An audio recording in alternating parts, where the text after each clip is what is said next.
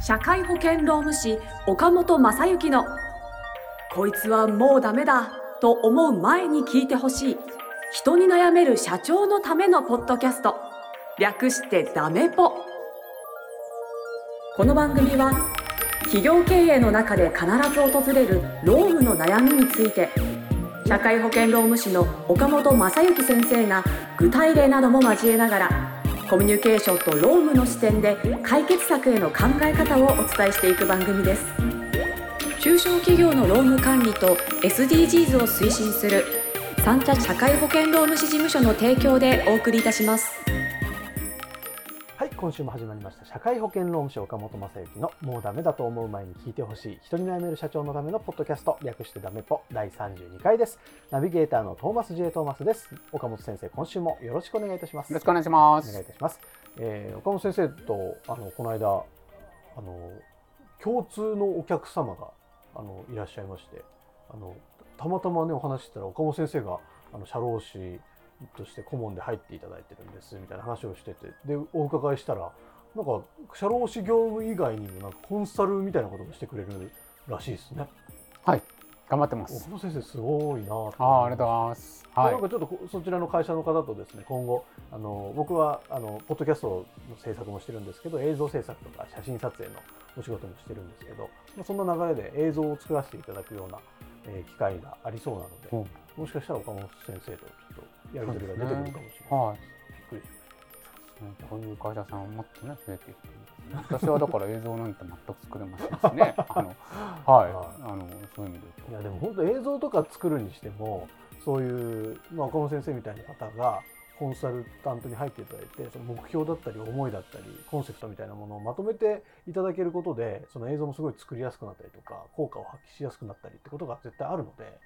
すごくいいコラボレーションだなとそうですね。思ってます。はい。はいどうでしょう、リスナーの方々、私とトーマスさんのコラボレーションに 参加したいというまとめてね方は、はい、ポチッと。まとめて、はい、ご依頼ください、はい。番組の概要欄の LINE 公式アカウントの方からお待ちしてますので、メッセージ本当はいいけど、映像だけ作ってほしいということで、全く構いません。本当ですか、はちょっとトーマス仕事増やしちゃいますよ、そはい。はい、よろしくお願いします。はい、というわけで、じゃあ今日の相談に移らせていただこうと思います。今日の相談こちらです。人材紹介業経営者の方からのご相談です。えー都内で人材紹介業を営んでおります。えー56歳の社員についての相談です。彼はコロナ前に営業職として採用しました。当社は人材紹介業ですので、営業は昔ながらの足で稼ぐ的な要素が強い会社です。えー彼は入社6年目、コロナ禍を一緒に乗り切ってくれたメンバーです。社員数30名程度の会社ですので、役員や管理職の数も限られているので、彼は一営業としての立場で給料も他社員と同じです。真面目な気質が影響し、よく言えば丁寧な、悪く言えば生産性がなかなか高まらない仕事の仕方ですので、え勤務時間は長くなりがちです。もちろん、え割増賃金はきちんと支払っています。かっこ閉じる。え彼は、え仕事のリズムに合わせて、え所定労働時間を変更したり、え業務の見直しを進めたりと勤務時間を短くするためのサポートはしてきましたがうまくいっていません、え彼自身も、え自分の課題は認識し、え改善が図れないことも認識しています、え先日半期に一度の個人面談時に現在と同じような働き方を今後も続けていくのは体力的に正直辛いというような話が出てきました。えー自分で取り組みたい事業もあるので早めに次のステージにすることも考え始めているとのことでした、えーできれば長く勤めてもらいたい人物であるのは間違いないですが、えー生産性をより一層高めてほしいという期待はあります。また個人でやりたいことがあるなら、えーそれを応援してあげたいとも思います。彼にはどうアドバイスをしたらいいのでしょうか？ということです。なるほど。なるほど。はい。56歳の社はい。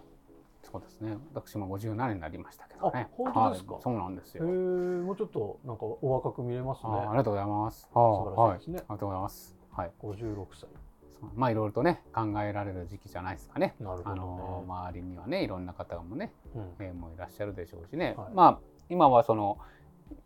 多くの企業さんの定年っていうのは60歳定年っていうのがあり、はえーあるいはもうその大企業さんとかだと役職定年はもっと前なんで、もう50歳とか55歳とかかなで役職定年でもう一定以上の約束にはもう定年迎えますみたいな話もありまあそういう方々もね多分周りにいらっしゃると思うのでこの方自身もというふうに、まあ、この56歳の方はい。はいろんなことを考える時期じゃないかなとは思いますね。うん。うん。だからある程度本当に本音というかねそれがうんうんうん。社長にも話されてるっていうのは、まあ、それは非常にいいことですよね。そうですね確かに、うん。思いちゃますね。んと自分の気持ちを伝えてくれてますよね、なんでそこはあのいい会社さんなんだろうなというふうに思いますね。うんうんそうですね。で、えっ、と前回前々回ぐらいにまあまああの短時間社員さんの働き方をこうあはいはい。あの作っていくっていうのは会社にとって非常に魅力的になるでしょうっていう話をしましたけど、はい。あのやはりそのその考え方でありじゃあそれをよりそのちょっと違う切り口でくると50代の社員さんとか、うん。まあ、50代以上になってる方とうんかっていう方々がどう本当に、えー生き生きと働いていただくのか、うんうん。あーあるいはそのまあわそういう方々にやっていただける仕事はどういう仕事なのか、うん。で当然その体力的にも、うまあ、当たり前私も感じることも最近ありますけどね、うんうん。あの体力的には若い頃と同じには働けなくなってくるのは事実なわけで。あの、まあ、そういう方々をどう活用していくのかっていうのはまさにこの企業として、うん。えー取り組むべきテーマじゃないかなと思いますね。うん。限界を感じ始めた社員さんにうん。その社員さんの良さをこう生かしながら一定以上の生産性を果たしてもらいながらうん。生き生きと働いてもらうということですけどね。うん。うん。まあ、難しいテーマでありながらでもまあこれからはそういう世代の方もどんどんやっぱ増えていくそうですね。もう日本はあの老人ね、私自身を称して老人と今言いましたけど、は高齢の 高齢のお比率がどんどん高くなっていくわけですかい、なら、るほど。まあ我々同世代のメンバーはあのもっとね、うんえーもう60歳で定年でいいやとかっていうふうに、まあそういう生き方も絶対否定するわけではないですけど、うん。はいはいあのまあそれを本当にあのなんていうんですかね、心からまあそういうことを目指してうん。60歳で定年してあとは、えー自分の、まあ、第二の人生だったりとか、えーいろいろと趣味の世界だったりとかを生かしたいんだっていうふうにね、えー本当に思っていらっしゃってうん。実現してきた方に関しては全然その生き方を全く否定するつもりうんはないんですけど、うん確かでも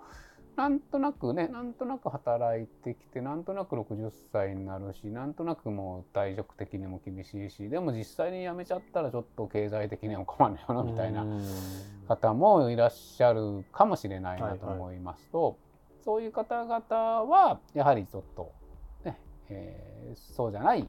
生き方そうじゃない、うん。えー60歳とか、まあ、50代後半から60歳以降の働き方っていうのはそれはしあの会社も作ってもらいたいなと思いますしなるほどあのその人自身も作ってもらいたいなと思います、ね。はいはいはい。間違いなく多分定年は今50 60歳定年65歳まで雇用延長のが義務付けられてますけど、うん。まあそれはもう多分どっかで65歳定年になり70歳までの延長になり、うえーまあその先は70歳定年みたいな、はい。あー時期も必ず来ると思いますうので、んなるほど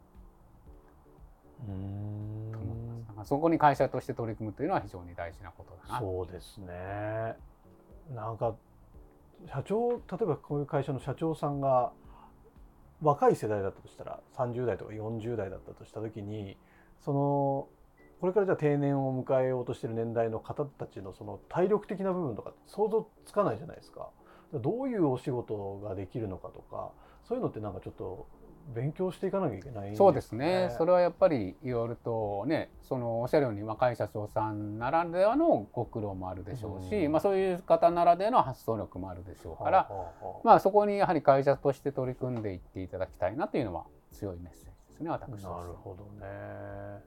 いやでもこのテーマをクリアすることで結構働き手が今後増えていく可能性もありますそうからね。ですね。とは思うんですね。うんでうん一方でちょっとそれは今までもね何回も申し上げてることなんでまあはいそのね結びつくところだと思うんですけどもそのなんですかね一方で、えーちょっとなんだろうな先ほどもあったようにまあ、えー自分で取り組みたい事業もあるんだったら早めに次のステージに移ってもらってもいいんじゃないかなというようなえー表現もありましたけど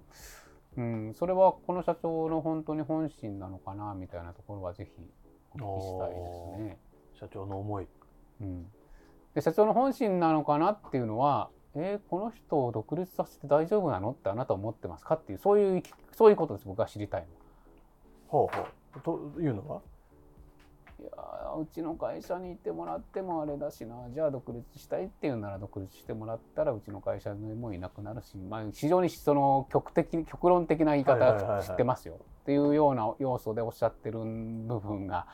あるんだったらそれはやめてください。ぜひあ。あそうぜひやめてくださいですか。うん、そのだって、えーまああのなんでそれがもう一つその会社側ということではなくて、うんうんそれはやっぱり、まあ、これを聞いていらっしゃる働いてる方の方とかにも、うんうん多分非常に大事なことなんですけど、うん一方でその、ね、やりたいことがあります独立したいですっていうのはそんな甘いもんじゃないんでまあそりゃそうですよね。だしそのそういう方はもう独立してるんで大体。本当に実力があったりとかやる気がある方は、っていうふうに考えるとうん。そこにお互いに逃げない方がいいなっていうのは思いますね。会社もその理由に逃げて、うん。じゃあ独どうぞ独立してください。でも社長はあなたが本当にじゃあ自分の息子さんがそう言ったら独立させるんですかって。ああなるほど。言うとうんっていうふうに思う方だったら、じゃあ少なくとも独立させるだけの力とかは蓄え出してあげたらいいんじゃないんですかっていう話だし。なるほどね。でそのためにはもともとであるその考え方的なところうんをやっぱりその社員さんに対してもそのちゃんと、まあ、自分のライフプランだったりとかねさっきも言いました。本当にその若い頃から自分の生き方を考えて、でそこに向かってもう自分は60歳で定年するんだとか、うんあるいはもっとね55歳で定年するんだっていうことに向かってやってこられた方だったらいいんですけど、うんうんうん。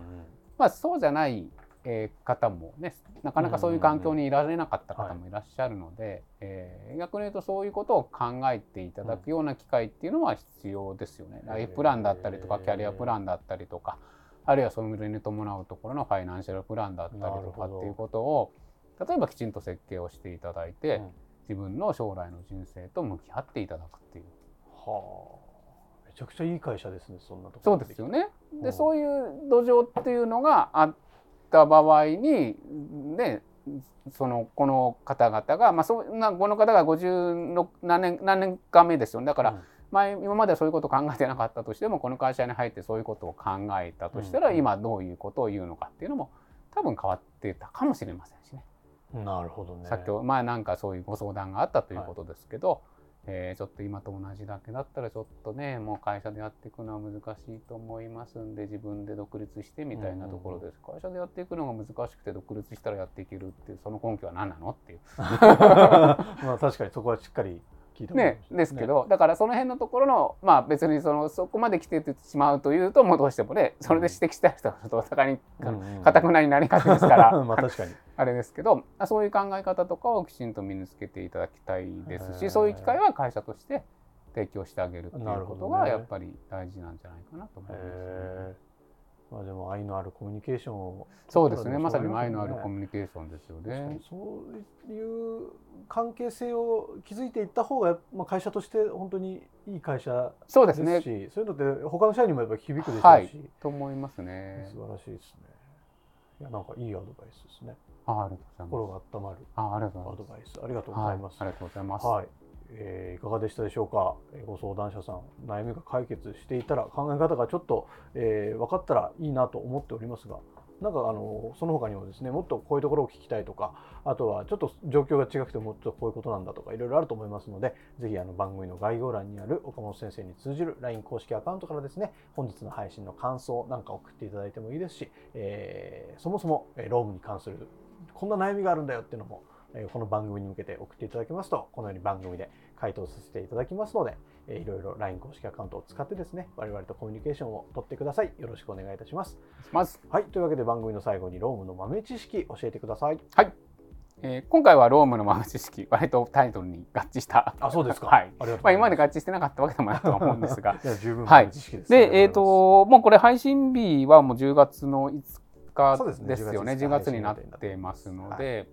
で、まあ今実はちょっとまだ暑い盛りにとってるんであれなんですけど、実はあの、えっ、と、最低賃金というのがございます。はいあの東京都で、まあ、要はアルバイトさんとか雇う時に時給いくら以上の賃金で雇わないといけませんよっていうのがあってですね、えーっとまあ今年の東京都の最低賃金は10月から引き上げられますということで、えー1113円ですね。へえ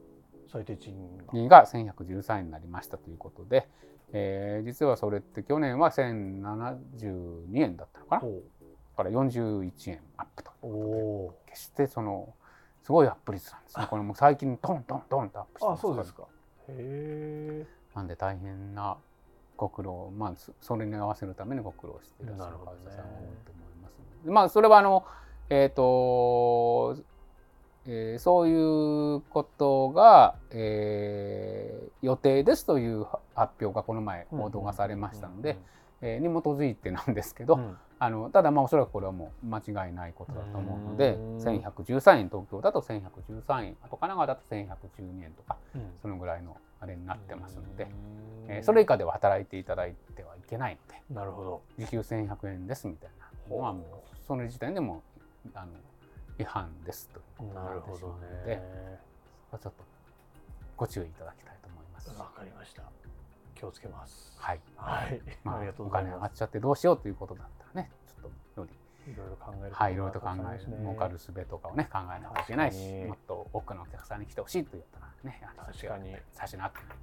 映像をうまく活用してね、そういう販売促進をやりましょうとかいう話もありますので、いやでも岡本先生に相談することでえ会社の価値がすごく上がるそうですね。ですからね。はい、ぜひぜひ